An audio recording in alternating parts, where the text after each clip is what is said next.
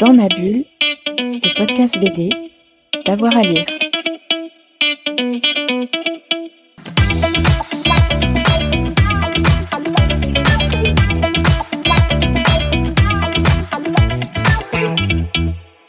À toutes et à tous, bienvenue dans ce nouvel épisode de Dans ma bulle, votre podcast 100% BD avec avoir à lire. Avant de commencer l'épisode du jour, un petit conseil, abonnez-vous.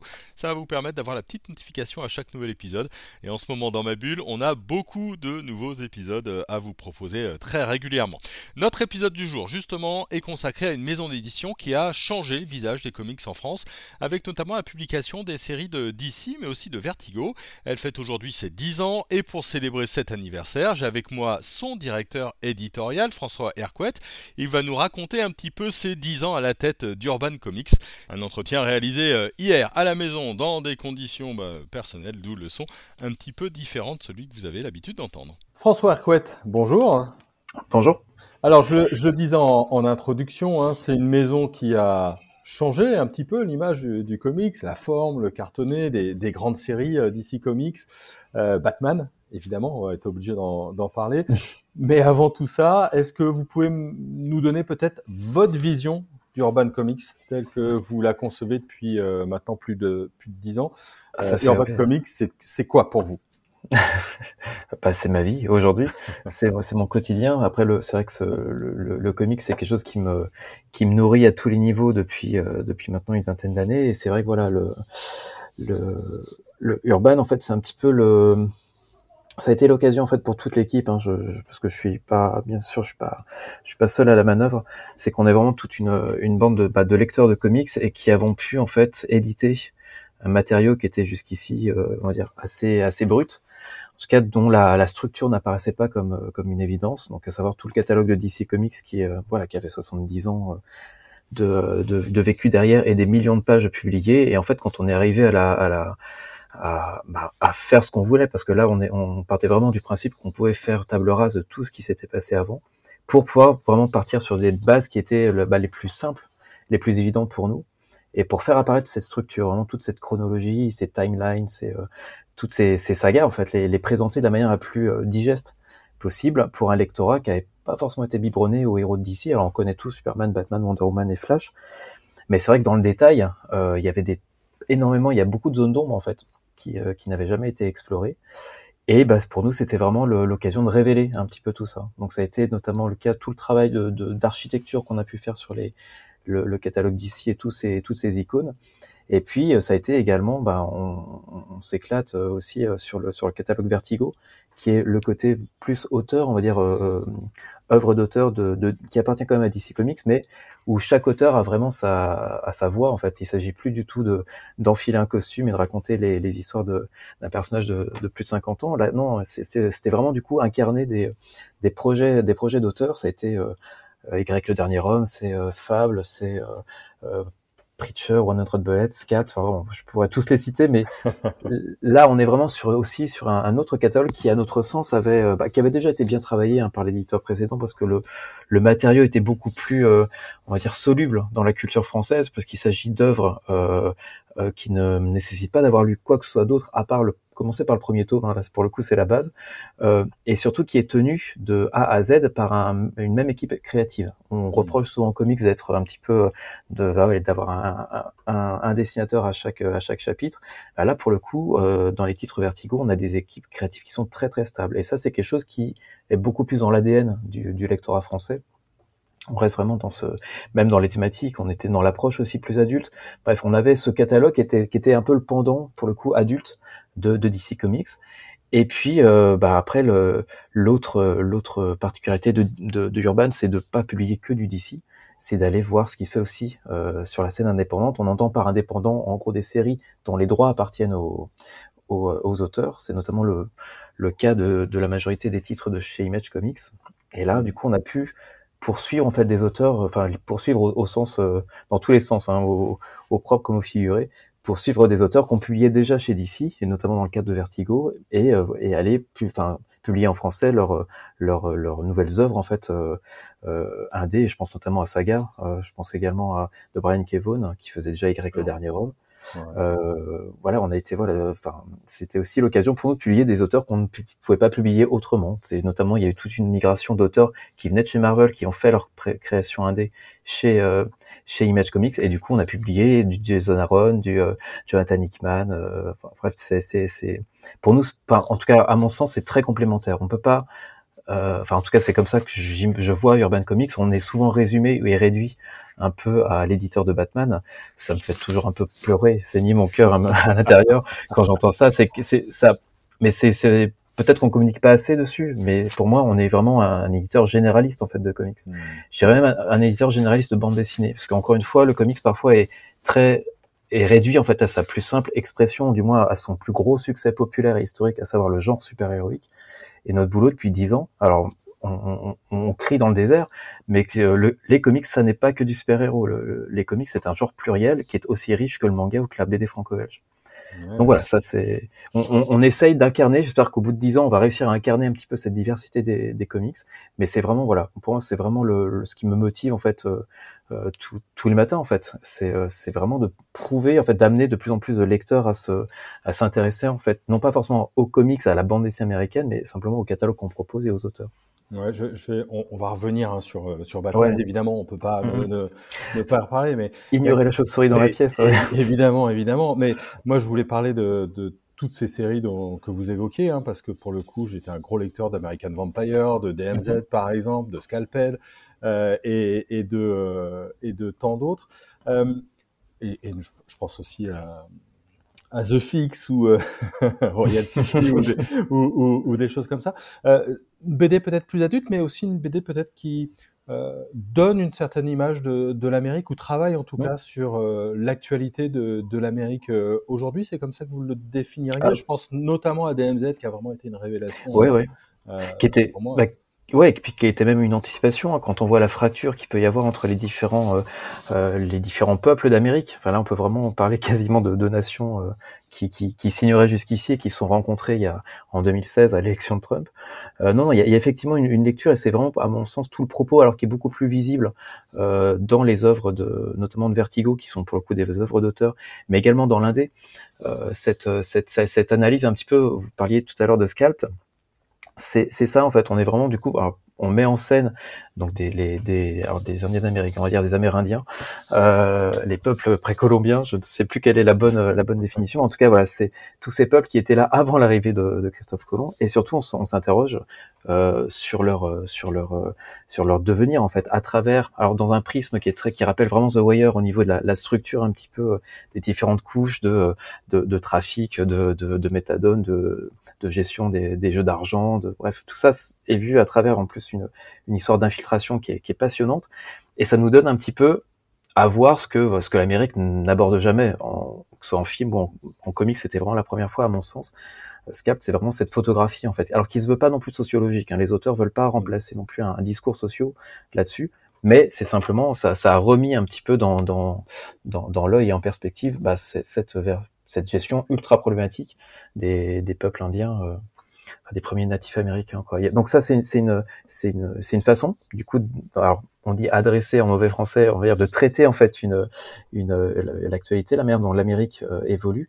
Euh, je pense notamment là à une série moi qui me, bah, qui me passionne et qui me fascine, c'est The Department of Truth, hmm. qui est de James Sion Ford et euh, et, et bien voilà que ah, suite ah je vais réussir. Martin Simons pour le pour le dessin, qui alors pour moi, c'est vraiment cette série-là, elle est vraiment symptomatique de ce qui du traumatisme en fait américain euh, de l'élection de Trump, euh, où j'attendais personnellement en fait une réaction des, euh, des, des, auteurs de la scène créative indé en disant ça va être un, un, un, bouillonnement créatif énorme, il va vraiment y avoir une une, une réaction qui va être qui va être ultra ben, satisfaisante créativement.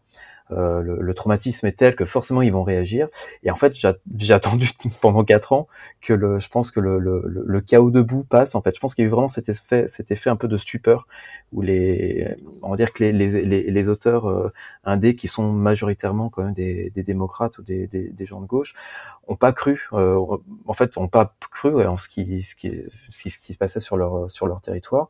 Et il a fallu énormément de temps pour qu'ils se mettent à, à, digérer. Alors, il y a eu quelques œuvres hein, quand même très, euh, très euh, épidermique. Des... Mais moi, c'est pas vraiment ce qui m'intéresse. Dire que Trump c'est caca, c'est effectivement c'est un, une position qui se défend complètement. Mais pour moi, il faut plus euh, en termes de, en termes de propos et d'argumentaire pour que ça, ça, ça, ça, reste et que ça marque les esprits. Et j'ai vraiment trouvé cette l'incarnation de cette cette réaction et cette réflexion de pourquoi est-ce qu'il est arrivé aux États-Unis ce qui est arrivé euh, dans cette série de James Simon Ford et Martin Simons, donc The Department of Truth, qui va qui va ausculter vraiment de manière très intelligente le phénomène des complots et des théories euh, conspirationnistes et qui va pas s'amuser à renvoyer les deux Amériques dos à dos en disant ou regardez eux ils pensent que la Terre est plate c'est des c'est des c'est des débiles.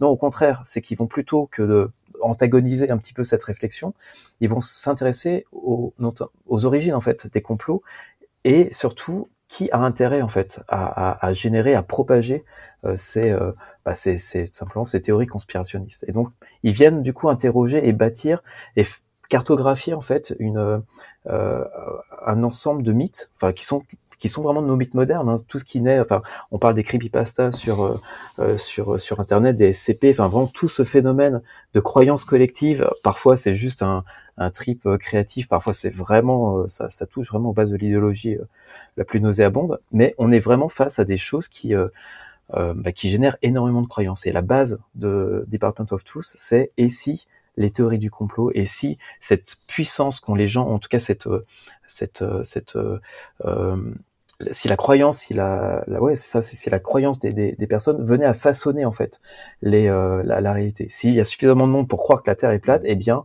est-ce que cette croyance, en gros, c'est c'est là pour le coup, ça, on, est sur le terrain de la fiction, mais est-ce que ça ne va pas vraiment un jour arriver? Donc voilà, on est là pour le coup vraiment sur une, une série qui, qui décrypte parfaitement, je trouve, l'air du temps euh, en ce qui concerne la, la, ouais, le, le, contexte euh, sociopolitique américain. Mm, je m'arrête sur cette série parce que c'était ma lecture de ce week-end, pour, pour rien vous cacher. Donc comme ça, on est, euh, on, on, est dedans. Moi, je m'arrête sur le sur l'image, hein, pour le coup, sur le, le, le dessin de, de, Martin Simmons. Euh, image euh, très particulière, dessin très particulier. On n'est pas du tout sur la ligne claire. Hein, c'est très brouillé, c'est très brouillon. Alors ça va très bien avec euh, cette vérité qui parfois se reforme ou se déforme euh, en, en, permanence. Mais ça aussi, c'est un choix fort. Et de temps en temps, dans le catalogue, il y a des choix forts comme ça.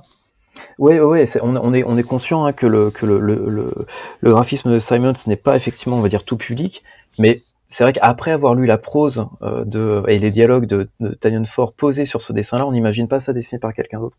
Mmh. Ça m'a fait un peu l'effet, toute proportion gardée, de moi de ma découverte de Sandman, où au début, avec mes, mes yeux de jeune lecteur, je disais oh là, ça pique un peu. Euh, mais j'étais tellement embarqué par le par le par le propos, par la, la, la poésie de Gaiman que le, le dessin m'a paru tout à fait euh, au diapason. Mais c'est vrai qu'on a dans l'indé ces, ces, ces expérimentations là possibles. Alors on sait que c'est un risque, hein, toujours euh, commercial, mais après pour moi, Department of Truth fait vraiment partie de ces séries qui sont euh, qui sont essentielles que on peut même qualifier d'utilité publique. Hein. Je trouve vraiment qu'il y a une, une intelligence en fait euh, au pouvoir de la création. Ouais, je, je, suis assez euh, je suis assez d'accord. Ça me fait aussi penser à des séries comme Something is Killing the Children. Tout à fait. Ouais. Qui semble très simple de, de, premier abord, mais là aussi dessin dessin beaucoup plus violent euh, ouais. pour le coup. Euh, oui. C'est pareil, c'est la question de la violence. Hein. Euh, où est-ce que où est-ce que vous vous arrêtez ou est-ce que vous allez plus loin Comment Oh bah les, les, les Américains s'arrêtent pas, s'arrêtent très très loin en fait. C'est c'est on, on, pourrait se demander dans quelle mesure le, le, la violence n'est pas un substitut à, à la difficulté qu'ils ont d'évoquer la sexualité. C'est vraiment c'est tout euh, aucun problème pour montrer des massacres. Euh, les plus les plus les plus viscéraux et les plus graphiques possibles mais alors quand il s'agit d'aborder la, la, question de la sexualité, là, le tabou est là, hein. mais la violence, pas du tout. Mmh. Je pense qu'il il se, il se défoule vraiment sur la violence pour, pour, pour cacher la sexualité sous le tapis. Ouais. euh, je, je, pense aussi, moi, à, à quelque chose alors, qui a été euh, évoqué, c'est des séries comme Death Reaper, qui est pas vraiment une série, qui est un one-shot, oui. hein, euh, notamment de, de, Fabio Moon. Là, plutôt, lui, il est à Sao Paulo.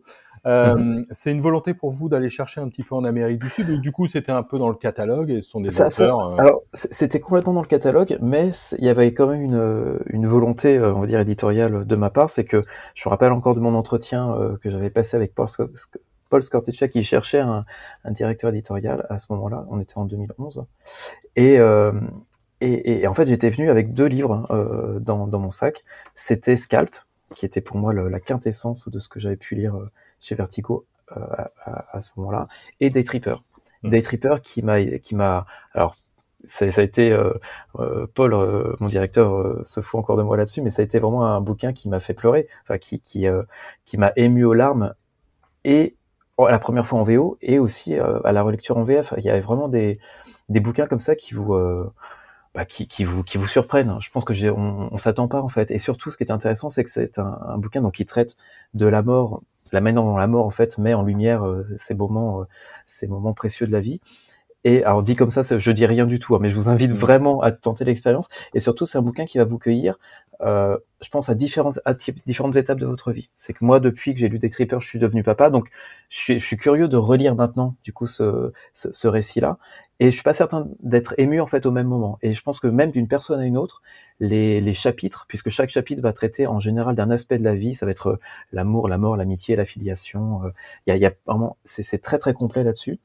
Et, euh, et, je pense qu'il y a, ouais, selon les personnes, en fait, ça va faire plus ou moins écho à différentes euh, expériences personnelles. Et on va pas, entre guillemets, pleurer tous au même endroit ou au même moment. Mais ouais, non, c'est ce, ce récit-là pour moi était vraiment euh, euh, pas, pas, fondateur, mais ça faisait partie vraiment des bouquins pour lesquels, en fait, je suis devenu euh, bah, le directeur édito d'Urban. Quoi, c'était vraiment cette, cette conviction et surtout de voir l'accueil qui a été fait à ce livre, qui a vraiment dépassé pour le coup le, CEP, le simple cercle des, des, des lecteurs de comics. Euh, qui, il a été euh, sélectionné à Angoulême.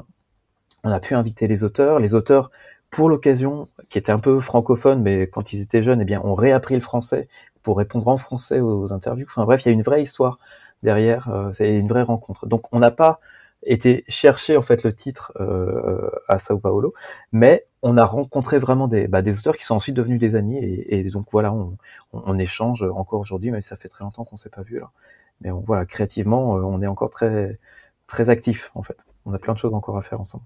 Moi, je voulais parler un peu des, des formats, euh, notamment euh, de ce beau format grand relié, euh, un peu toilé d'American God. Vous avez fait Mhm. un Superman aussi de- dessus. vous avez apporté un peu le cartonné avec avec le comics, pas que vous, hein, Delcourt le fait Mhm. aussi Ouais, pas mal, ouais. et puis Glénat de, de, de son côté. Mais comment est-ce que vous bossez les formats? Euh, à quel moment vous vous dites, bah là, on va agrandir un petit peu le format? Dead Creeper, c'était ça, ça c'était pour le coup un petit peu plus grand. Euh, Ouais. À quel moment vous dites, on fait une intégrale? Comment comment vous le travaillez ça? C'est une vaste, question qui en plus est très actuelle parce qu'il y a vraiment du coup une vraie réflexion sur les formats. Euh, mais la base, c'est qu'en gros, les, les, on a deux formats. On a ce qu'on appelle un Mm. grand format cartonné et un petit format cartonné. Le petit format cartonné est réservé en général pour tout ce qui est série, tout ce qui est sériel. On a ce même format-là. Et quand on veut faire ressortir un livre du lot, euh, eh bien pour les récits complets, on a du coup ce, ce grand format. Ça c'est la base. Et depuis, euh, ça, ça venait aussi d'une nécessité en fait de rationaliser la production, puisque avec des formats, on va dire euh, maîtrisés, on avait aussi, euh, ben, au niveau économique, on avait un, un coût en fait à la fabrication qui était moindre, et c'est du coup quelque chose qu'on a pu répercuter sur le prix, de manière à pas proposer du cartonné trop cher, puisque là, le fantasme, c'est dire ah oui le cartonné c'est plus cher. En général, c'est oui, on va dire c'est 70 centimes de plus hein, sur un prix, donc c'est pas non plus, c'est pas non plus fou. Hein. Alors Mm. Maintenant, rapporté à la situa- situation actuelle où tout est cher, euh, ça se, voilà, c'est un détail qui se noie complètement dans, dans, dans, dans la question de l'actualité. Et puis récemment, on a on a testé d'autres formats. On avait euh, on a eu des recherches un petit peu, ben, euh, avec notamment cette gamme dont vous parliez avec American God sur le avec Urban Graphic, donc pour tout ce qui est roman graphique. On avait également avec Urban Cult, donc ça, on voulait vraiment traiter ces, ces objets, enfin c'est plutôt ces, ces, ces, titres cultes comme des objets à part entière, moins avoir l'envie de les faire rentrer dans une série comme on peut le faire avec nos dos noirs euh, euh, uniformes, avec juste quelques détails pour les distinguer les uns des autres. Non, là on voulait vraiment faire des objets à part entière. Ça, notamment, je trouve que c'est un travail qui a trouvé son son pic un petit peu euh, avec Promethea, dont on a fait une édition qui ne ressemble pas du tout à l'édition américaine, mais on avait une idée en tête de vouloir faire un petit peu des grimoires, des, des, des précis d'alchimie. Enfin, vraiment, on avait vraiment en tête euh, tout un univers en fait qui voilà qui qui, euh, communiquait déjà en fait cette l'ambiance de, de la bande dessinée. Et puis cette, tout ce travail-là sur le sur le format nous a amené à explorer encore un autre format avec cette volonté de mettre euh, nos, nos albums et du comics dans euh, les mains du plus grand nombre, à savoir aussi les, bah, les lecteurs de BD européennes. Et on a un format qui s'appelle Urban, en fait, dont on a vraiment enlevé la, la notion de comics. Euh, et ça a été le format dans lequel nous avons publié récemment Decorum, euh, également euh, Le Dernier des Dieux, qui est un récit de, de, Fantasy publié par DC, mais qui est vraiment tellement autre qu'il fallait faire ressortir ce, ce, ce récit-là de, ben, de l'ensemble. Et puis également, on a, on a publié une intégrale d'une série qu'on avait déjà publiée en, petit format cartonné en AD, c'est East of West de Jonathan Hickman, qu'on a publié en trois belles intégrales avec des couvertures pour le coup très européennes. On voulait vraiment en faire des, on voulait qu'elles ne dénotent pas en fait sur euh, bah, à côté, je sais pas moi, d'un Bilal, d'un Valérian, enfin bref, de cette culture euh, visuelle européenne. Et ça a fonctionné. Euh, vraiment, on est, on est très content, notamment sur les intégrales East of West, où bah, les titres figurent toujours. Alors, certains libraires spécialisés savent que c'est du comics, ils vont le mettre en comics. Mais notre but était vraiment d'essaimer un petit peu ces, cette culture comics, mais à travers du coup plutôt en faire de la BD internationale. Euh, et, et, ça et ça prend. Donc c'est quelque chose qu'on va qu'on va renouveler. Alors sur des contenus, voilà, là intervient le choix de pourquoi tel ou tel récit en intégral, dans quel format et tout. Donc ça c'est vraiment au cas par cas. On a des questions, enfin en gros certaines questions ne se posent pas, notamment sur toute la nouvelle gamme DC Infinite. Là on est vraiment sur du sur du mainstream de chez DC, mais notamment sur l'indé. Il y a des il y a des indés qui vont passer dans ce format urbain, un peu album européen, euh, pour des questions aussi de ouais, simplement de, de, de faire lire euh, à, à, des lecteurs qui, par, euh, on va dire parfois par étroitesse d'esprit ou par manque de curiosité, n'iront jamais mettre les pieds en fait dans les rayons comics de leur librairie. Mmh. Donc ça, c'est vraiment des grosses questions. Ouais. Ça, c'était le gros. Et puis, euh, pour, pour, terminer sur les formats, il y a, il y a Urban Link, euh, ouais. tout petit, souple, euh, mmh. parfois pour jeunesse. Euh, oui. Je pense à les Middle West no, notamment. Là, c'était l'envie de revenir au souple et à des choses peu chères. Alors, peu, peu cher, même si encore une fois le prix est pas forcément euh, est pas forcément euh, euh, dépendant du cartonné ou du euh, ou du souple, parce que vraiment encore une fois la, la, la différence elle est vraiment minime. Euh, non, c'était surtout sur un côté pratique en fait. On, on, on, on destine en fait ces, ces, ouvrages les donc de, de, de BD young adultes à des on va dire à des, à des, à des jeunes lecteurs, des gens qui sont pas mal en mouvement et on voulait juste en fait que ces bouquins-là soient pas des briques comme peuvent l'être Sandman, comme peuvent l'être Preacher. Même si j'ai vu des gens lire euh, lire Preacher dans le métro et je salue encore le, le courage. Euh, mais là, c'était vraiment au contraire. C'était d'avoir une, une, lecture qui était possible vraiment n'importe où, euh, dans des pages qui étaient euh, relativement euh, aussi digestes. Donc ouais, on était vraiment sur ce côté pratique en fait de l'objet et à, à, renverser un peu la table par rapport au canon qu'on avait pu un peu mettre en place de, euh, de grosses intégrales au dos noir et, et on va dire inamovible. Euh, là, c'était du coup un, un, premier test justement sur le sur transformer un petit peu l'objet, mmh. le mettre euh, beaucoup plus pratique. Bon, on, a, on, arrive, on arrive aux, aux grandes séries, aux, aux, grandes licences, euh, comme Batman. Euh, Batman, tout le monde connaît, hein, par exemple. On, on, est en 2022. Euh, Qu'est-ce qui reste encore à raconter dans, sur, sur, ce personnage? Comment font les auteurs? Est-ce que est-ce qu'il y a encore des choses à, à, à gratter?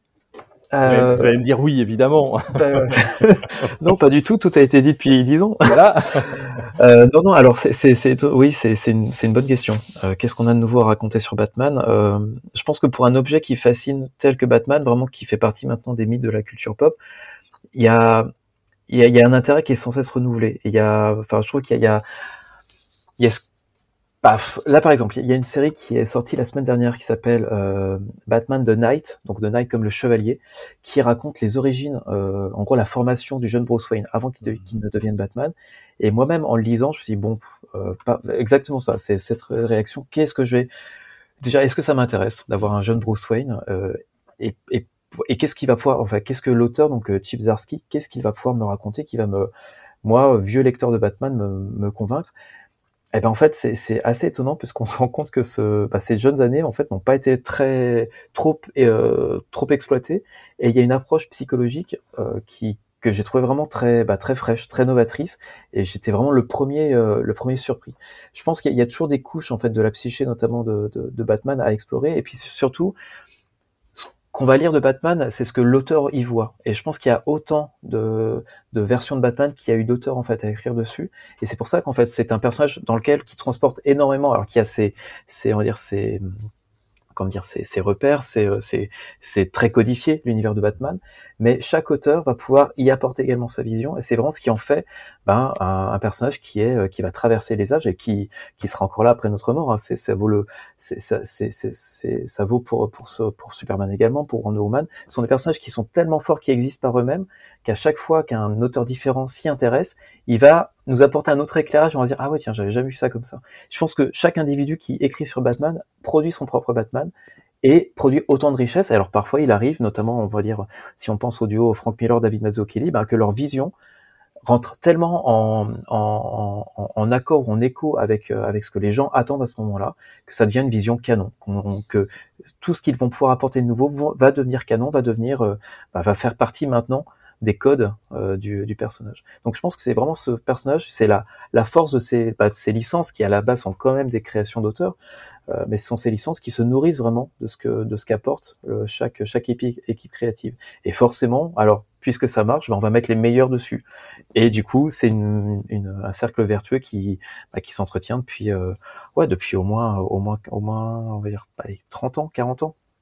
Mmh, Donc voilà, chaque nouvel auteur qui arrive, bah, c'est une curiosité et je, je malgré parfois un peu le, la lassitude ou le, côté un peu blasé, dire j'ai tout lu sur Batman, je serais plus jamais surpris. Bah là, encore une fois, la semaine dernière, Chip m'a prouvé que j'avais tort. Quoi. C'est plutôt pas, c'est plutôt, c'est plutôt pas mal. ah ouais, c'est super. On, parle beaucoup de manga euh, aujourd'hui, ces derniers temps, avec le pass culture, le manga a explosé, mais ça se passe pas si mal non plus pour le comics. Quelle est un eh peu la, la, la, place du comics pour vous euh, aujourd'hui, là, en, 2000, en 2022 bah, je pense que le comics est à sa place euh, dans le sens où euh, effectivement on, alors, le, le, le, manga défraie la chronique euh, et, et, pulvérise tous les records et en fait on se rend compte que l'édition en général va bien. C'est que et notamment l'édition de bande dessinée qui est très très dynamique. Il y a la jeunesse, il y a le manga, il y a on va dire la BD de genre et tout ce qui est franco-belge et le comics en fait progresse également. Alors on progresse moins vite, on n'est pas sur des des, euh, des, des courbes des courbes comparables au manga, mais le, chiffre d'affaires, le nom, le volume est également plus, plus important. Alors certes, il y, a des, il y a des opérations, on va dire commerciales, des opérations à petit prix qui, qui, euh, qui forcément en compte, mais en tout cas, voilà, la santé du, du comics est plutôt, est plutôt bonne, en fait, à l'image du secteur de la BD. Euh, la question, c'était quoi? Ah, Simplement le, la, la, place du comics. Ah, la place du comics, bah, oui, je, je, pense qu'on est là-dessus, et, et, moi, de toute façon, je suis assez... Euh, euh, je suis plutôt content, enfin, que, que, les gens lisent en général, donc qu'ils lisent du manga, qu'ils lisent euh, du franco-belge, du comics. C'est, alors s'ils lisent du comics, je suis encore plus content, mais je trouve que c'est de toute façon plus il y a de gens en librairie et plus il y a de chances que quelqu'un chope en fait un, un comics euh, euh, au passage. Donc pour moi c'est forcément euh, c'est forcément positif. J'ai j'aime à croire euh, que, que, les lecteurs de manga puissent un jour aussi sortir de, de, de, des rayons manga pour aller euh, s'aventurer un petit peu ailleurs, même si je sais que c'est une mentalité qui est très, qui est assez conservatrice au final. Mais voilà, pour moi, plus il y a de lecteurs et de lectrices, et, et, et mieux on, on, se porte. Et puis, je pense qu'on, en fait, ce sont des cycles. C'est que le, le comics, quand, quand, Urban est arrivé, le, le comics, a, je pense qu'on a, on a aidé le, le, à la reconnaissance un petit peu euh, au niveau du grand public, en tout cas des, des, des lecteurs de bande dessinée, à, à, ce que le comics gagne un petit peu plus en légitimité. Et donc il y a eu une espèce d'appel d'air. Vraiment, le comics avait, avait le vent en poupe. C'était euh, le moment où, où euh, Christopher Nolan terminait sa, sa, sa, trilogie sur Batman. Bref, le comics était hype. Et euh, il y a eu du coup ben, derrière un vrai appel d'air même au niveau édito, puisqu'il y a, il y a eu beaucoup de créations en fait d'autres maisons d'édition. Et puis après, ben, voilà, ça, ça redescend. Mais pour moi, on est vraiment sur une question de cycle, puisque quand le comics était en haut, le manga était en bas. C'est que vraiment les libraires euh, déréférençaient le manga pour y mettre du comics. Maintenant, c'est un petit peu le contraire qui se passe. Mais moi, je vois juste ça comme une histoire de cycle, en fait. Ça, ça reviendra, en fait. Il suffit d'une conjonction de plusieurs, euh, plusieurs phénomènes pop. On va dire, ça va être, euh, je sais pas moi, un film. Imaginons qu'il y, ait, euh, il y a eu des, enfin, on l'a déjà vu, en fait. La manière dont ça a pu frémir, notamment avec la, la, la, la diffusion du film Joker en, en, en, salle. La manière dont les gens ont redécouvert le personnage. Alors, moi, j'appelle, j'appelle encore de tous mes voeux que DC embraye sur ce, sur ce mm. mode de traitement des, de leur, notamment de leurs super vilains. on attend. Euh, mais on va avoir un Batman là qui va peut-être réactiver un petit peu cette, euh, cette, cette appétence pour, pour les personnages de DC qui ont encore autre chose à offrir que ceux de Marvel. Je trouve que les deux sont très très complémentaires et là où on a du comics, euh, enfin du cinéma grand spectacle pour, euh, pour avec Marvel, on a des œuvres qui sont plus d'auteurs en fait pour les pour les personnages de DC.